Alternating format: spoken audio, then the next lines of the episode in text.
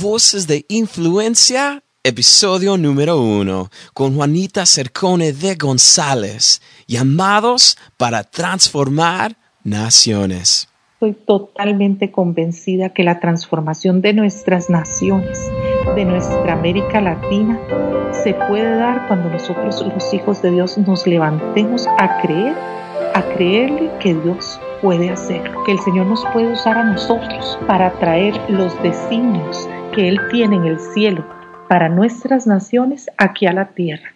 Hola, bienvenidos a su programa Voces de Influencia, transmitido por su cadena de enlace, una señal que viene desde lo alto. Yo soy su anfitrión, Josué Ogaldes, este es el primer episodio de un proyecto muy pero muy especial donde cada semana entrevistamos a mujeres y hombres que con sus dones, voces y talentos andan siendo cosas significantes para el reino de Dios en nuestro mundo. Pero más allá de explorar los logros de nuestros invitados, la meta del programa es poder realmente conocer a nuestros invitados, conocer sus historias, sus temores, sus desafíos, su humanidad, la humanidad de nuestros invitados. Y hoy tenemos una invitada de lujo. Tenemos a Juanita Cercone de González, quien junto con su esposo, Jonás González, son los líderes principales de la cadena de enlace. Hablamos de muchas cosas, de su niñez, de cómo conoció a don Jonás, muchas otras cosas. Así que quédense pendientes porque aquí les presento a Juanita Cercone de González.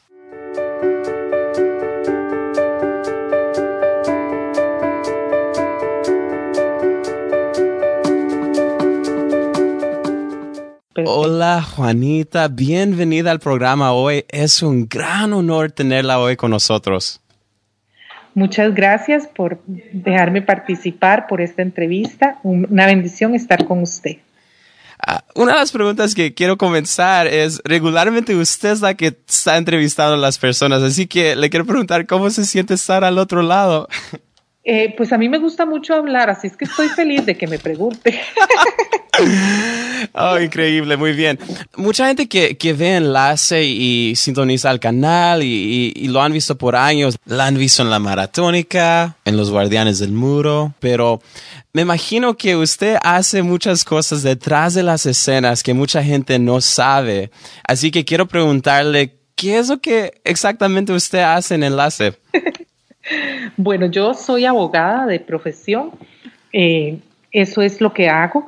Yo entré ya a trabajar en enlace eh, en el año 2000. Don Jonás, mi suegro, teníamos un abogado aquí en Costa Rica y él tuvo un accidente de tránsito y murió. Y entonces don Jonás me pidió que, que, empezara a ayudarles un poco con la parte legal y así fue como, como entré a enlace a, a trabajar, fue, fue en el año 2000. Muy bien, así que usted, una cosa que no mucha gente sabe es que usted es la abogada de, enlace. Muy bien. Sí. Una, una de las cosas es que el día de hoy nosotros la vemos a usted como una mujer que es conferencista, una mujer de oración, una mujer de influencia, pero quiero que vayamos hacia el pasado y quiero preguntarle y comenzar desde sus inicios y quiero preguntarle, ¿cómo fue la niñez de usted? Pues muy feliz. Yo tuve una, niñez muy feliz, muy tranquila. Mi familia, eh, por ambos lados, paterna y materna, eh, somos, yo soy cuarta generación de evangélicos en nuestros países en América Latina. Realmente muy pocas personas han tenido ese privilegio de tener, eh, de ser cristianos por tantas generaciones. Mis, mis bisabuelos por ambos lados fueron los primeros que se convirtieron. Y para mí es un orgullo y siempre lo cuento contar con, que fueron mis bisabuelas, las mujeres, las que primero se convirtieron tanto del lado paterno como del lado materno. Así es que siempre me sentí muy bendecida, siempre me sentí especial, como que tenía privilegios, no, no éramos una, una familia muy adinerada, pero pero siempre me sentí amada por mi padre. ¿Y, y, usted es la, la, mayor, menor, es hija única o, tiene hermanos, hermanas? Tengo un hermano, yo soy la mayor. Tengo un hermano que me lleva dos años, Marco Alberto. Él es empresario y sí, somos solo nosotros dos. E, en mi familia soy el mayor de tres y a veces la gente cuenta que el ser el hijo mayor, menor, eh, el hijo del medio, lo forma uno de una forma particular. Eh, en su experiencia, de alguna otra forma, el ser la hija mayor, ¿la ha formado de alguna otra forma? Eh, pues en realidad no, no, no me he sentido estereotipada, tal vez porque él era el hombre, y, porque éramos de diferente sexo, ¿verdad? Por ser él el hombre y yo la mujer, teníamos como funciones diferentes, hacíamos cosas muy diferentes. Eh, yo siempre fui la chiquita chineada de mi papá y, y, mi hermano, pues entonces él era como, como el, el que trabajaba con mi papá, el que estaba ahí. Mi papá eh, era presidente del motoclub de Costa Rica, entonces mi hermano corría motos y, y andaban en carreras de carros y hacían como cosas varoniles. Entonces no me sentía como, como estereotipada que tenía que cuidar a mi hermano, era como a veces sienten los mayores o que tienen una carga adicional. No, nunca sentí esa, ese estereotipo. Una de las cosas que, me interesa es que usted de profesión es abogada al día de hoy. Cuando era niña tenía esa, ese sueño de ser abogada o cómo fue que llegó a ser abogada? Yo creo que fueron los, los designios de Dios. Eh, nunca había pensado en ser abogada, me gustaba mucho eh, todo lo que era la parte internacional. Yo decía que yo iba a ser diplomática, mm. me gustaba mucho que, que, viajar, que estar en reuniones, que representante, que yo qué sé, esas cosas que uno de chiquillo piensa. Este, pero en quinto año trajeron en el colegio varias personas para que nos dieran pues instrucciones de un abogado, un doctor, ¿verdad? Diferentes. Y cuando la señora que llegó era una señora cristiana, la abogada que llegó a hablarnos sobre derecho, y a mí me pareció tan interesante, yo no me había decidido, yo dije, yo voy a ser abogada, me parece muy bonito. Y yo creo que fue muy estratégico por, de parte de Dios porque el, el ser abogada al estar en, eh, al entrar en los círculos cristianos evangélicos aquí en Costa Rica, en América Latina, yo tenía la posibilidad, por mi condición de abogada, de estar en lugares donde no había más mujeres. Yo fui la mujer en muchos, muchos lugares, muchas reuniones, era la única mujer. Y, yo sabía que era por, por mi condición eh, académica, ¿verdad? Yo tenía que estar ahí porque yo veía las cosas legales, que de otra manera no pude haber estado y, eso fue toda una escuela, ¿verdad? Saber cómo se manejaba eh, la parte eclesiástica, por para empezar aquí en Costa Rica, ¿verdad? Cómo se manejaban los pastores, eh, cómo se organizaban los eventos. O sea, en esos tiempos, al principio, cuando yo entré, yo en, en la mayoría de las reuniones era la única mujer. Wow. Y siendo la única mujer, ¿qué eran algunos de los desafíos, de, de los retos de ser la única mujer? Porque me imagino que en un contexto donde hay muchos hombres, me imagino que a veces puede ser dificultoso. Pues viera que en realidad, como siempre estaba mi esposo y mi suegro, siempre me sentí muy acuerpada, muy respetada, no me sentía como que no oyeran mis opiniones o como que me pusieran menos. Siempre que yo hablaba, yo, yo sentía que tenía la, una audiencia que me estaba oyendo. Nos, yo creo que, que parte de eso era, era porque pues estaba mi esposo ahí también y pues eso me, me daba un, un, respeto mayor, pero, pero no me sentí como que era un desafío muy grande ser la única mujer. Sí, a veces, pues, que algún chiste o alguna cosa que, pero no, siempre muy respetuoso, siempre la gente, incluso eh, recientemente fui parte del Consejo de Empoderados 21, que es una organización a nivel mundial, y, y me acuerdo llegar con mi hija menor, Melissa, porque ella me estaba acompañando, y cuando íbamos a entrar a la reunión, estábamos todos desayunando y cuando íbamos a entrar a la reunión, veo que todas las señoras se quedan. Y entonces yo le dije al, presidente, le digo, ¿y las señoras? no es que no incluimos a las esposas, son solo los que son miembros del consejo. Y yo me sentí tan mal, ¿verdad? Y yo dije, pero ¿por qué no? Ellas todas tienen posibilidades de dar algo, ¿verdad? Yo iba sola, no iba, iba nada más acompañada por mi hija Melissa, pero, pero yo dije, ¿qué, qué, eso es, eso es un mundo nuevo, ¿verdad? Eso es un mundo nuevo porque era en, otra ciudad y entonces todos, todos iban con sus esposas, pero las esposas desayunaban con ellos y después a la reunión donde ya hablábamos los temas, ellas no podían entrar y yo dije, pero ¿qué es esto? Ah. Esa es la única vez que he sentido como que, ¿qué es esto, verdad? y fue en Estados Unidos. Wow, wow, qué increíble. Una de las cosas que a veces cuando la veo a usted predicar, hablar, es que veo una imagen en mi mente de una mujer como la cual es usted que está levantando la voz y la cara de la mujer latina. En muchas formas está diciendo a usted a las mujeres latinas, sí se puede, sí se puede. Hay un valor a lo que usted tiene que decir al mundo. Sí pueden soñar. Me, la cosa que, que, que, al verla a usted ser tan apasionada y aún sus hijas, ¿qué es lo que la motiva a ser tan apasionada por las mujeres? Eh, hace poco, en uno de los programas que estaba grabando, una de las cosas que el Señor me enseñó y, y, y fue crucial es que cuando el Señor creó a la mujer, la creó como ayuda idónea, dice la palabra. Y muchas veces hemos creído que la ayuda idónea es solo la ayuda para el esposo. Pero ese es mi entender, ¿verdad? Mi, mi entender es que la ayuda idónea es la mujer en la raza humana, es la ayuda idónea que el hombre necesita. Entonces, si hay un doctor, por ejemplo, él va a necesitar la parte que va a aportar la mujer doctora, porque es la ayuda idónea, o sea, no va a tener todo el conocimiento el doctor, sino que va a necesitar la doctora. El economista no va a tener la plenitud del conocimiento, sino que va a necesitar la parte femenina de ese economista o de ese político o de ese escritor.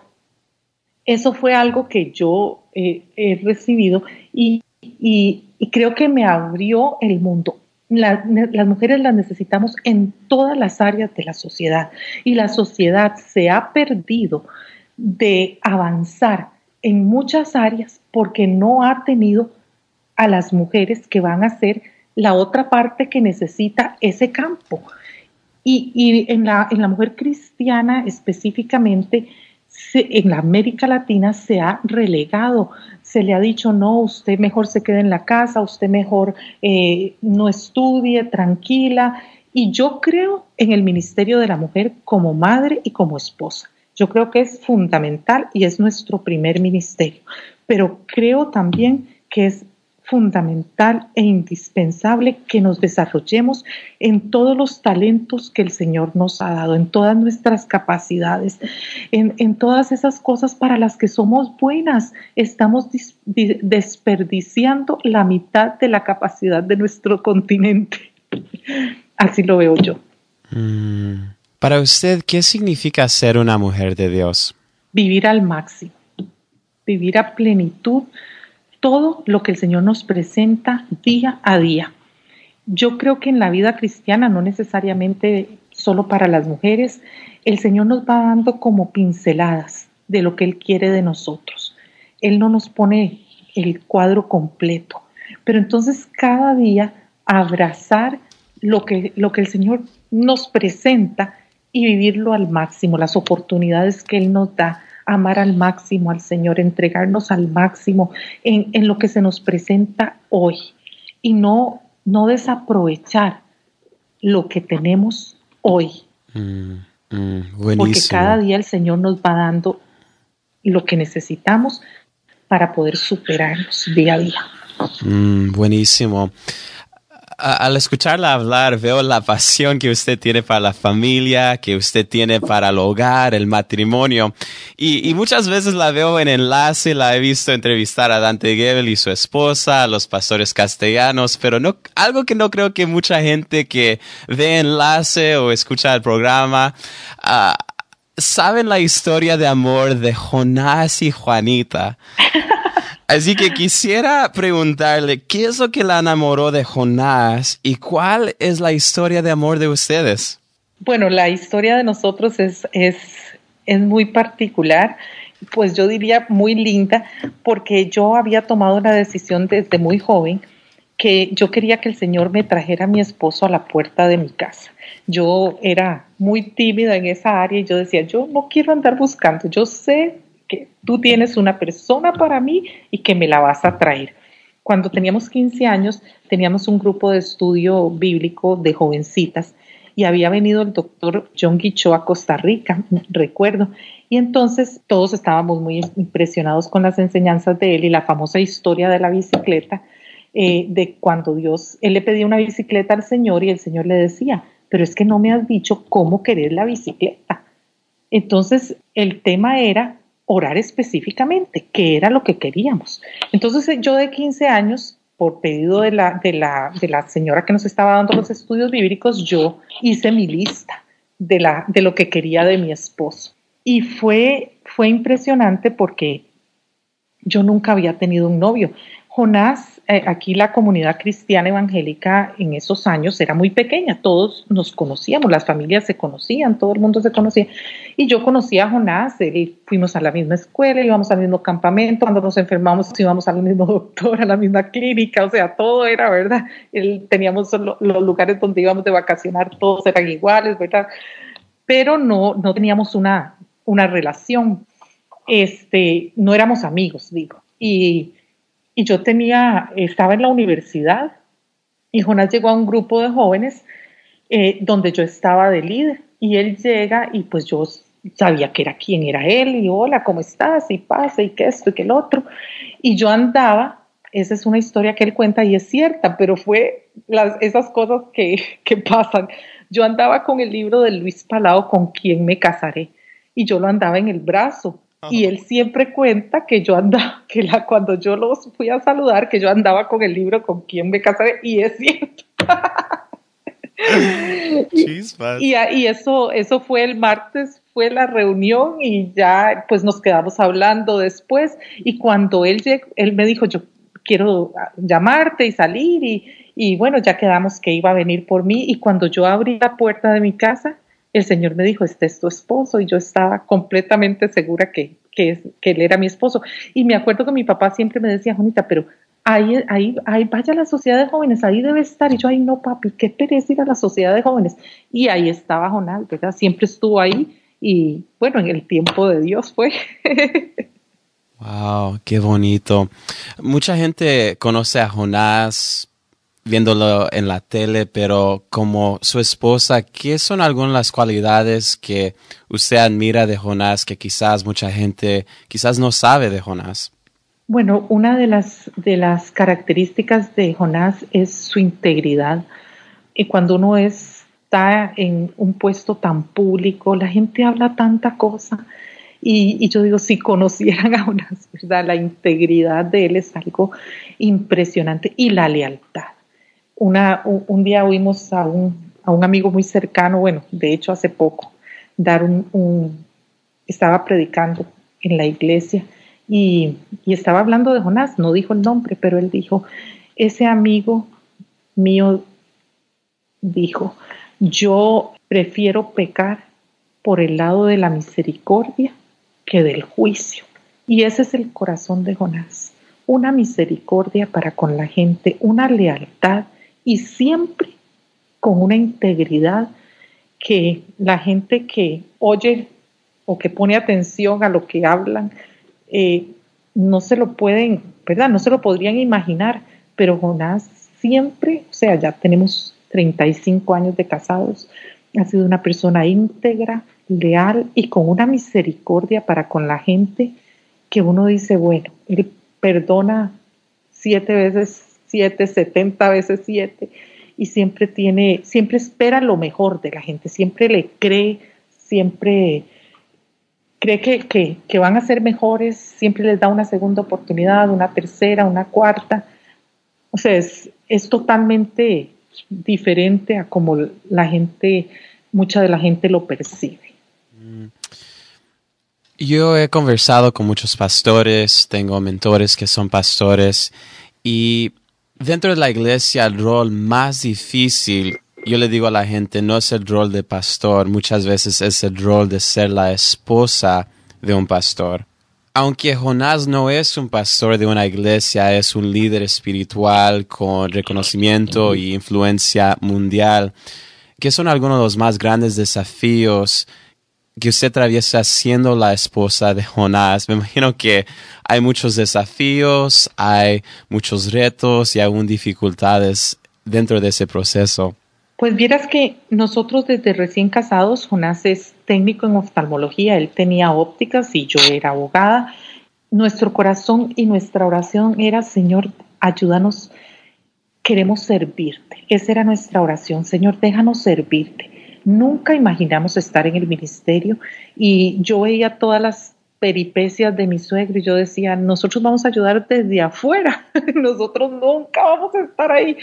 Y porque, porque sí yo veía las complicaciones, ¿verdad?, de lo que se vivía eh, ya cuando entré a la familia y lo que sufría don Jonás, ¿verdad?, con, con todo lo que implicaba el ministerio. Pero cuando nosotros empezamos ya en el ministerio y cuando volvimos de los estados que ya don eh, Jonás, decidió empezarle a ayudar a don Jonás en el ministerio, pues sí había, ha, habido desafíos, ha habido situaciones pues complicadas, difíciles, pero ha sido impresionante. Yo lo veo como una aventura donde hemos disfrutado terriblemente al ver a Dios llevándonos paso a paso. Es que puede presentarse lo que sea, que el Señor siempre tiene una salida, que el Señor siempre tiene una respuesta y uno dice, pero ¿de dónde? ¿De dónde va a venir la solución? ¿De dónde vamos a poder resolver este problema? Pero ¿cómo se va a solucionar esto? Y el Señor nunca nos ha fallado, Él siempre. Entonces es como, como ya a estas alturas, como, como emocionante quiera ser el Señor esta vez, ¿verdad? Porque el Señor que nos saca, nos saca. Y que trae, tiene, una, tiene un plan, Él lo tiene. Y entonces es, es tan lindo ver la intervención de Dios, ¿verdad? Yo, una amiga, eh, Teresita, una amiga mía, la pastora Teresita y yo tenemos un dicho nosotros no vamos, nos llevan. O sea, aquí no hay nada que planear, el Señor ya lo tiene todo planeado, ¿verdad? Él nos lleva donde quiere ir, cuando quiere, como quiere, y, nada más el disponernos, y es la vida cristiana, la vida de servicio al Señor es un privilegio y es súper emocionante, y pues ser empleado de Dios es el mejor trabajo del mundo, porque es el mejor patrón del mundo que podemos tener. Así es que ha sido un privilegio realmente. Cuando yo veo a diferentes líderes, pastores, a veces veo que hay diferentes características o cualidades que se me resaltan cuando los veo. Ah, cuando veo al pastor Cash Luna, lo veo como, como un hombre de gran fe, con un corazón muy tierno cuando veo a Jonás o Rebeca, los veo como gente que conectan diferentes personas, son puentes entre gente que son muy diversas y cuando la veo a usted, la veo como una mujer de convicción. Y así que quisiera preguntarle, ¿por qué cree usted que es importante vivir con convicciones fundamentales y más allá de tener convicciones fundamentales en su vida, vivir esas convicciones? Yo creo mucho, eh, y así lo creemos todos en, la familia, en ser transparentes. La familia de Jonás, específicamente don Jonás, sus hermanas, su mamá, era gente muy... Cuando yo llegué me sorprendí, era gente muy normal, muy... Yo nunca había estado tan cerca de una familia eh, ministerial o pastoral, nosotros éramos laicos, eh, trabajaba, mi papá era empresario y ¿verdad? No, teníamos esa relación cercana. Entonces eran gente muy normal y eso es lo que hemos tratado de proyectar en todo momento, lo que somos. Y esa, o sea, con, con nuestras cualidades, pero también con nuestros defectos. Eh, no, no nos preocupa eh, contar que hoy tuvimos una discusión o que me pasó aquello con Rebeca o aquello con Melissa o que me enojé con una amiga, o sea, porque somos personas normales, comunes y corrientes. Y yo creo que nuestra fortaleza o lo que nos puede hacer especiales es solo Cristo en nosotros. Nosotros mm. sin Él no somos nada. Y eso es lo que queremos proyectar. Eso es, por, por, lo menos yo, lo que quiero proyectar, que cualquier cosa que somos es solo por Él, no por nada que nosotros hayamos hecho o, o por nada especial de nosotros mismos, sino lo que el Señor hace a través de nosotros. Es Él en nosotros el que produce que podamos avanzar, que podamos creer, que podamos confiar, que podamos estar libres de temor, que podamos ser sanos, que podamos esa, esa pasión. Él mismo la pone en nosotros. Entonces yo, yo creo que, que esa transparencia es, es muy importante para poder venir ante el Señor y decirle, Señor, aquí estoy, y lo único que el Señor pide es esa entrega, Señor, aquí estoy y haz conmigo lo que quieras, donde quieras, como quieras. Y Él pone, dice que aún pone el querer como el hacer, imagínate. O sea, hasta eso, hasta eso nos pone el Señor cuando nos entregamos. Entonces nada más es soltarse, soltarse en Él. Usted es una mujer de, de, mucha oración, es una mujer que le apasiona interceder, orar, pasar tiempo con Dios y, y le quisiera preguntar, ¿por qué cree usted que es tan importante interceder y orar? Porque hay muchos de nosotros que quizás vamos a la iglesia el domingo y ya, pero dentro de usted hay una gran pasión para levantar intercedores. ¿Qué es lo que la mueve tener esa pasión para la intercesión?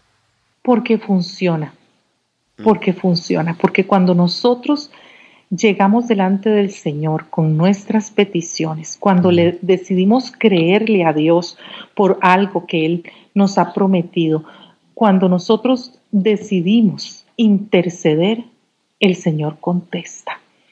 Y Creo, pero es que estoy totalmente convencida que la transformación de nuestras naciones, de nuestra América Latina, se puede dar cuando nosotros los hijos de Dios nos levantemos a creer, a creerle que Dios puede hacerlo, que el Señor nos puede usar a nosotros para traer los designios que Él tiene en el cielo para nuestras naciones aquí a la tierra.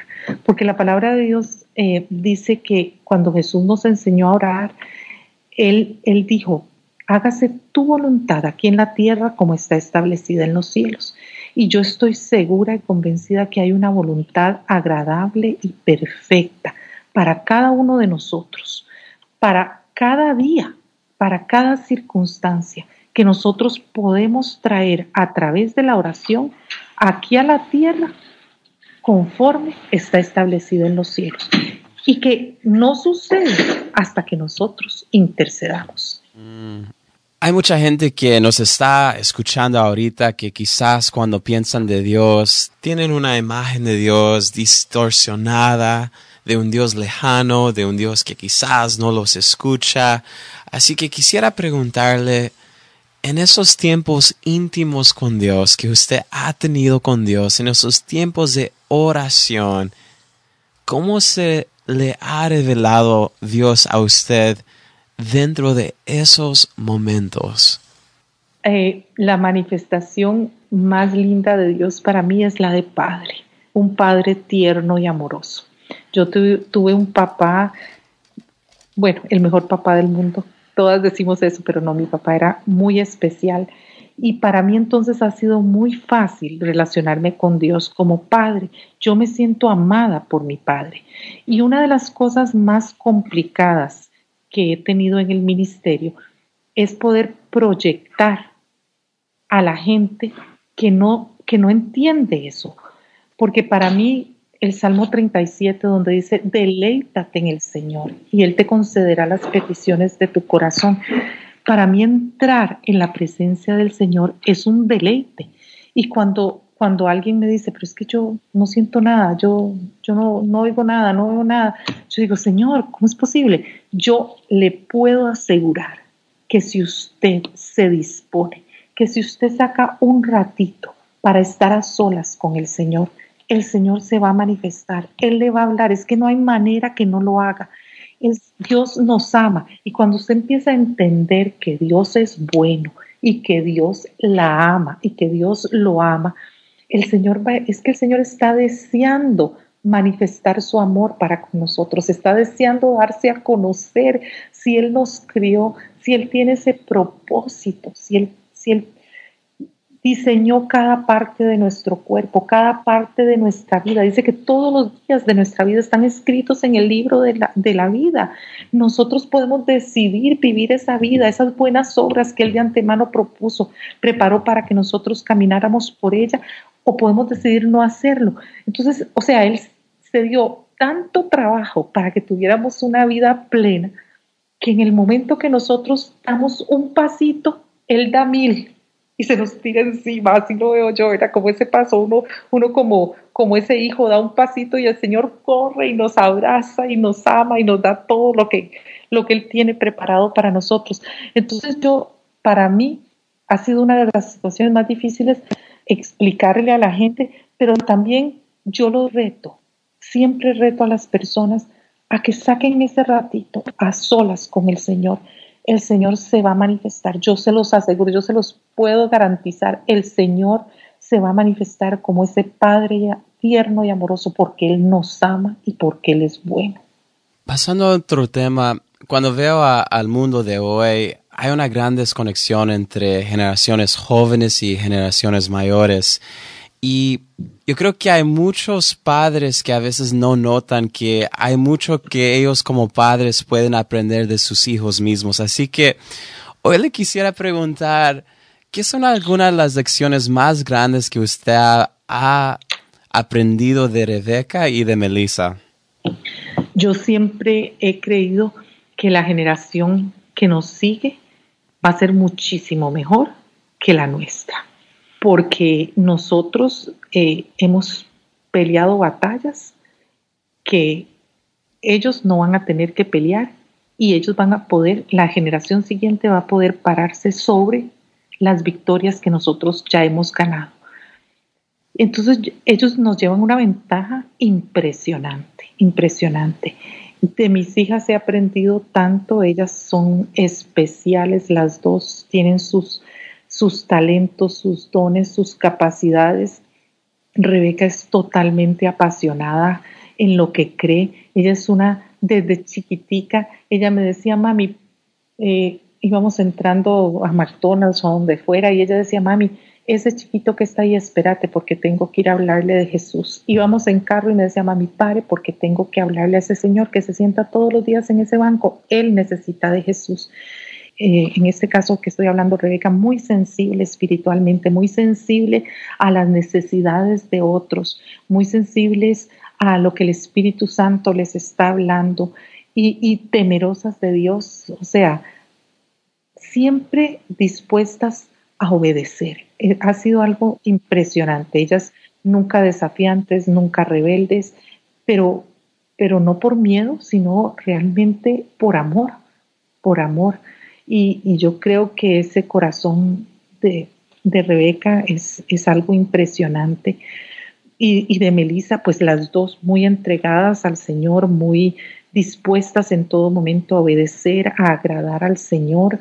Melissa muy excelente en todo lo que, lo que emprende, una ejecutiva totalmente y, cada una con sus talentos, Rebeca con toda su creatividad, Melissa con toda la parte intelectual, matemática, económica, bueno, un montón de cosas que impresionantes, pero, pero siempre trabajando con, con excelencia como para el Señor. Melissa me decía desde chiquitita, mami, yo, yo no puedo, eh, no era que ella quería copiar, sino que los compañeros querían copiarla a ella, yo no puedo permitir que nadie me copie. Yo no puedo ayudarle a un compañero a hacer algo malo, porque no, es, que no, puedo. ¿Qué va, ¿Qué va a decir la gente después cuando yo sea grande? Esa, no hombre, esa copiaba o esa me ayudaba a copiar. o sea, con, con mucha integridad, con mucha integridad, mucha honestidad. Las dos, impresionante. O sea, son mucho más, son superiores a nosotros en mucho. Recientemente ah, vi, vi el discurso que dio Melissa en su graduación y hasta me hizo llorar a mí. sí, a todos. Dios mío, pero buenísimo, las dos, dos, dos, dos muchachas muy increíbles. Hemos hablado de los desafíos que usted ha tenido siendo una líder con enlace, también su trayectoria como abogada y, también de, muchas cosas, pero en este momento ah, quiero darle el momento si quizás hay un mensaje que está dentro de su corazón que quisiera compartir con América Latina y con nuestros oyentes. Pues una de las cosas que, que arde en mi corazón es, es ver nuestras naciones transformadas. Y yo creo que cuando el Señor nos mandó a discipular naciones, era más que, que ir y hacer discípulos. Nosotros tenemos que ser influyentes en todas las áreas de la sociedad. No podemos quedarnos solo en las cuatro paredes de la iglesia. Tenemos que desarrollar nuestros talentos al máximo. El Señor nos ha dado capacidades, nos ha dado habilidades impresionantes en el cuerpo de Cristo y no las hemos desarrollado. Yo creo que es importante prepararnos. No todos tenemos que ser pastores, no todos tienen que estar detrás de un púlpito, detrás de una cámara o detrás de un micrófono. Yo creo que cada persona cumple su ministerio en el área que el Señor la ha capacitado. Si usted tiene habilidades para las matemáticas, si usted tiene habilidades en la ciencia, en la política, desarrollelas, desarrolle, sea la mejor persona de su clase, sea el mejor político, el más íntegro, que todos sepan que usted es diferente porque usted es un hijo de Dios, que usted hace las cosas con excelencia, el mejor doctor, el mejor maestro, que usted pueda diseñar las políticas educativas de su nación de acuerdo a los principios y valores cristianos, que usted pueda ser el que pueda desarrollar la infraestructura vial de su nación. Si nosotros somos los que tenemos al Espíritu Santo, nosotros somos los que tenemos las soluciones. ¿Cómo vamos a esperar que nuestra América Latina sea transformada por personas que no conocen al Señor? Nosotros somos los que tenemos la revelación. Y yo, mi, mensaje a América Latina es instar a cada creyente, a cada cristiano, que sea la mejor persona que pueda ser en todas las áreas de su vida. En su, en su vida espiritual, en su vida emocional, en su vida intelectual, en su vida social, que se desarrolle al máximo y que cumpla el propósito por el cual el Señor lo ha creado. Amén. Amén. Muy bien, muy bien. Ahorita voy a preguntarle una serie de preguntas que le preguntamos a todos en el fin del programa. Y la primera pregunta que, que tengo para ustedes, ¿qué es una pequeña cosa que usted ha hecho últimamente de la cual se siente orgullosa?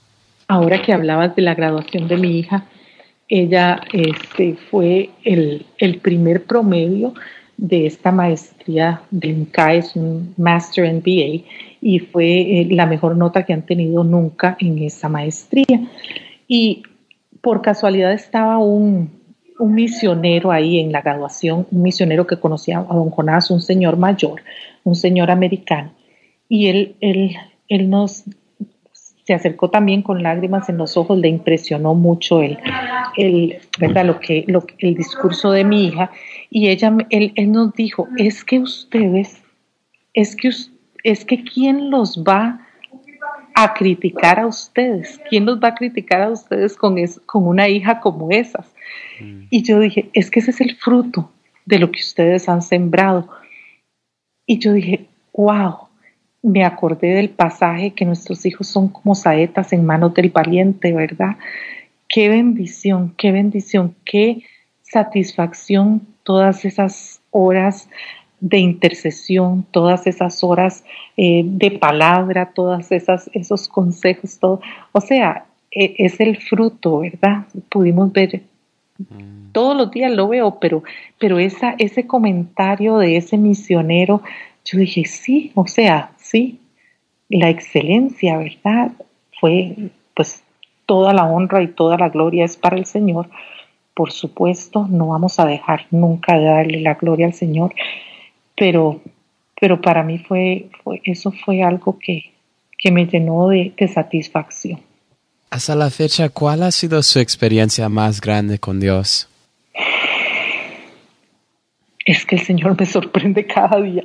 Eh, pero estar donde estoy, estar donde estoy, yo jamás, jamás me hubiera imaginado ser parte, conocer a hombres y mujeres de Dios con esa unción tan impresionante.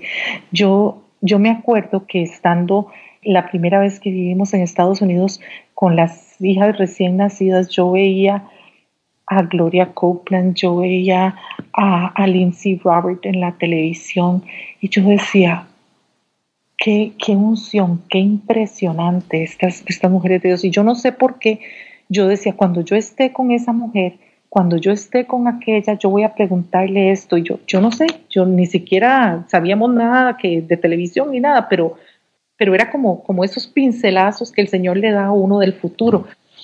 Y, ver cómo, cómo todas esas ideas que se me venían a la mente, el Señor me ha dado la oportunidad de estar con hombres y mujeres con una unción tan especial y poder hablarles de tú a tú y compartir con ellos y conocerlos. Para mí eso, eso ha sido lindísimo, ¿verdad? Es un privilegio que, que no ceso de darle gracias a Dios.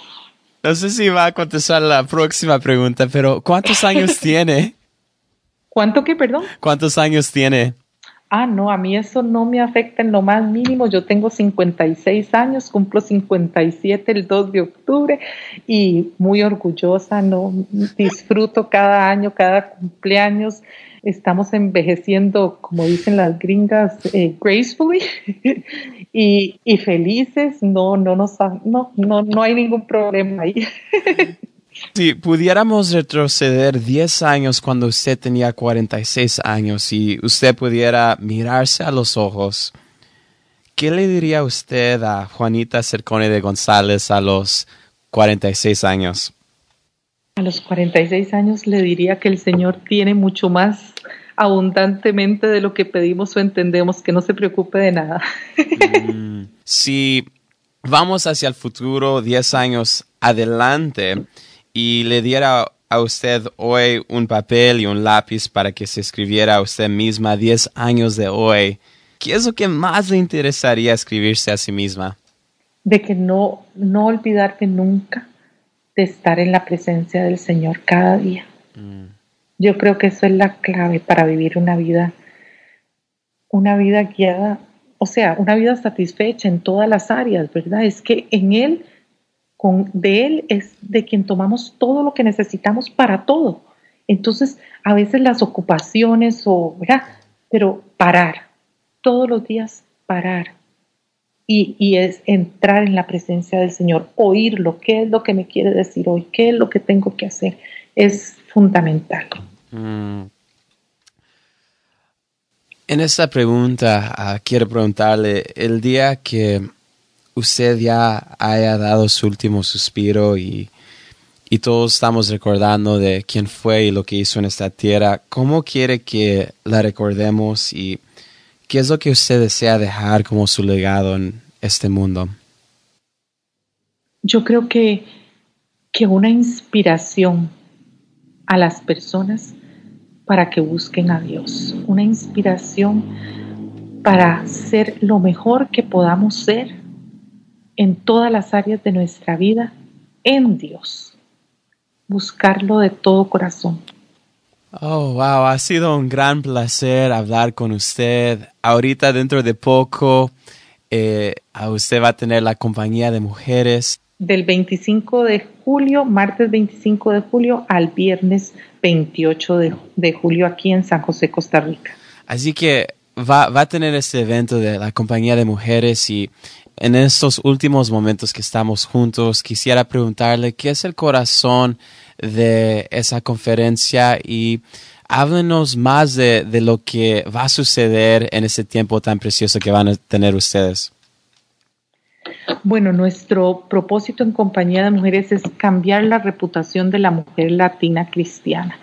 Eh, la mujer latina por años en, nuestro continente ha sido una mujer relegada, ha sido una mujer que se ha visto como una mujer ignorante, que no estudia, que no sabe nada.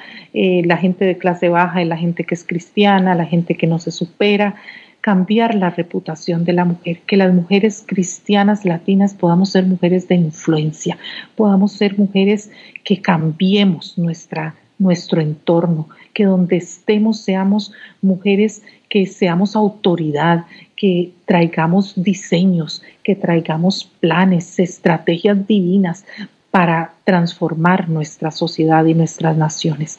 Es levantar a la mujer a su máximo potencial en todas las áreas, a que decidan creerle a Dios, que el Señor tiene cosas maravillosas para cada una de ellas.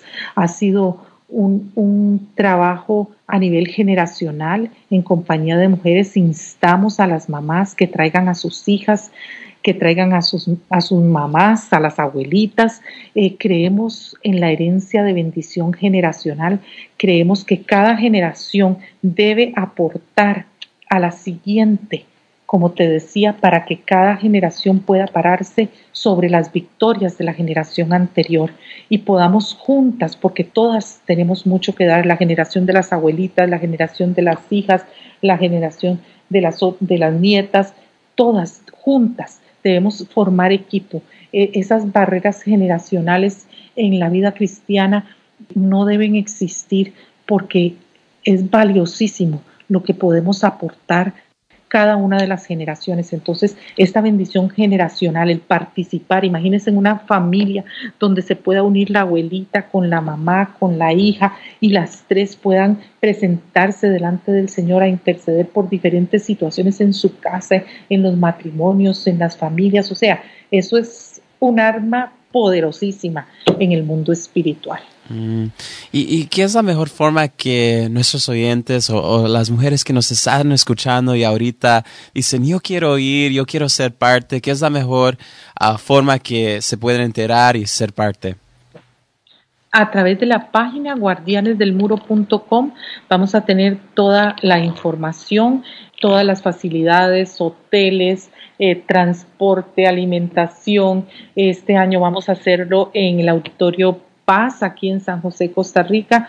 Y pues vamos a tener a Betty Freyson, viene Candy Ma, viene Mariam Delgado, Catherine Watsi es una estratega a nivel de guerra espiritual, viene Julisa, el, el, apóstol Ronnie Chávez, va a estar todo el equipo de Guardianes del Muro, Teresita Cabrera, Silvia Álvarez, voy a estar yo, Daniela Freyson, eh, vamos a tener también a Rebeca, eh, a Rebeca, mi hija, vamos a tener a Ivonne Acuña, otra de las, la hija de, Tere, y, pues como te digo, esa, esa parte generacional vamos a, a entrar con todo, con todo para levantar a las mujeres que pasen a un nuevo nivel.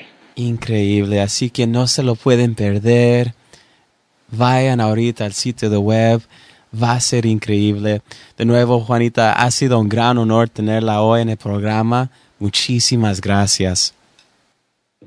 Pues muchas gracias a usted y a toda la audiencia. Muchas gracias por escuchar y yo quiero declarar una palabra de bendición para cada uno de ellos, declarar que la gloria del Señor reposa sobre cada uno de los que nos están oyendo y yo declaro que la unción del Señor cae sobre cada una de estas personas y el y el Señor va a poner el querer como el hacer de acuerdo a su santa voluntad para que usted pueda cumplir su propósito en Dios en el nombre de Cristo Jesús. Qué linda conversación con Juanita Cercone de González. Como les contamos en el principio, cada semana vamos a tener un invitado especial y la próxima semana tenemos a la pastora Omaira Font con nosotros. Y aquí en este momento les dejo escuchar un segmento cortito de nuestro episodio que saldrá la próxima semana con la pastora Omaira Font. Eh, el Señor tiene la respuesta a todas las cosas que, les, que servimos a un Dios que es bueno, un Dios que nos ama, un Dios que va a usar nuestra vida para bendecir a otros. Así que la próxima semana tendremos a la pastora Omaira Font con nosotros. Ella es la esposa del pastor Otoniel Font y juntos los dos son los pastores de la iglesia Fuente de Agua Viva en Puerto Rico. Así que no se lo pueden perder. Es una conversación muy interesante y fascinante. No se lo pierdan.